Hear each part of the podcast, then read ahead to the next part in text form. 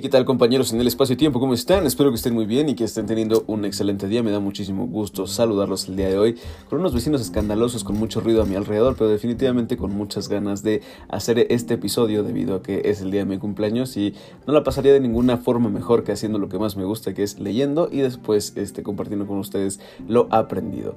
Primeramente, eh, bueno, esto es Report, ustedes ya lo saben, noticias breves con perspectiva humana. Yo soy Rich, este, It's Rich, lo pueden encontrar en todas las redes sociales y de una vez empecemos con esto antes de que de repente decida pasar el de los tamales también.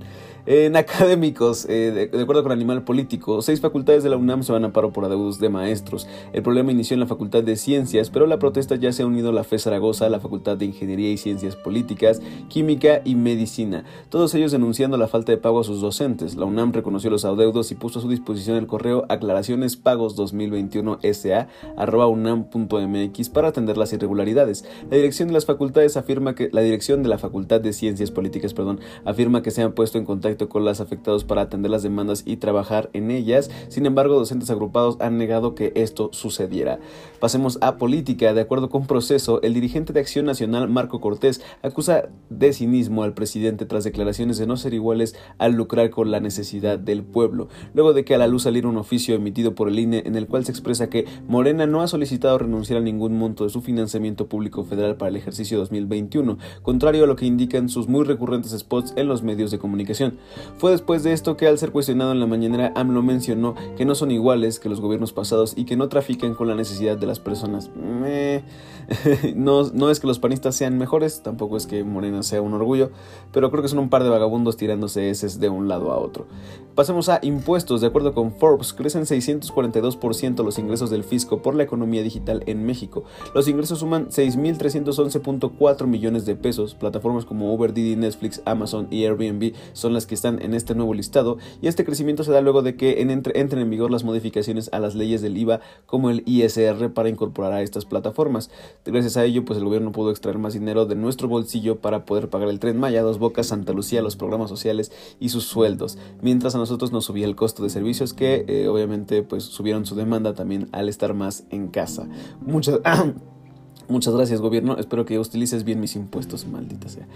Académicos, de acuerdo con Forbes, el COVID-19 deja fuera de las aulas a 5.2 millones de mexicanos para el ciclo escolar 2021. Este martes, de acuerdo con información del INEGI, se dio a conocer que debido a la pandemia y a la falta de recursos económicos, 5.2 millones de mexicanos de entre 3 y 29 años, incluidos yo, no estamos inscritos al ciclo escolar 2021. 3 millones de estos pertenecen al nivel de educación básica, 26.6 considera que las clases a distancia son poco funcionales, 25.3 señala que algunos de sus padres se quedaron sin trabajo, mientras que 21. 9% carece de computadora u otros dispositivos para acceso a Internet.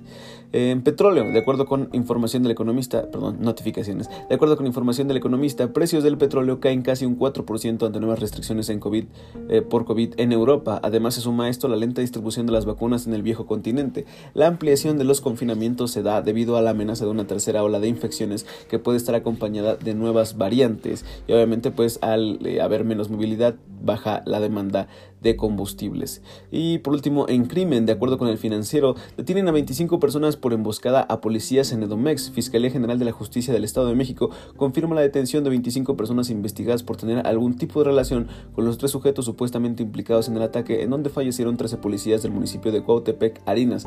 Además, se les investiga por otros delitos y bueno, otras 8 personas más fueron presentadas en calidad de testigos ante la Fiscalía. Eso, eh, pues en las noticias breves con perspectiva humana, chicos, vimos un poco de académicos, de política, de impuestos, además de petróleo y crimen. Espero que estén enterados a partir de hoy, ya saben cuáles son las historias a seguir y a leer.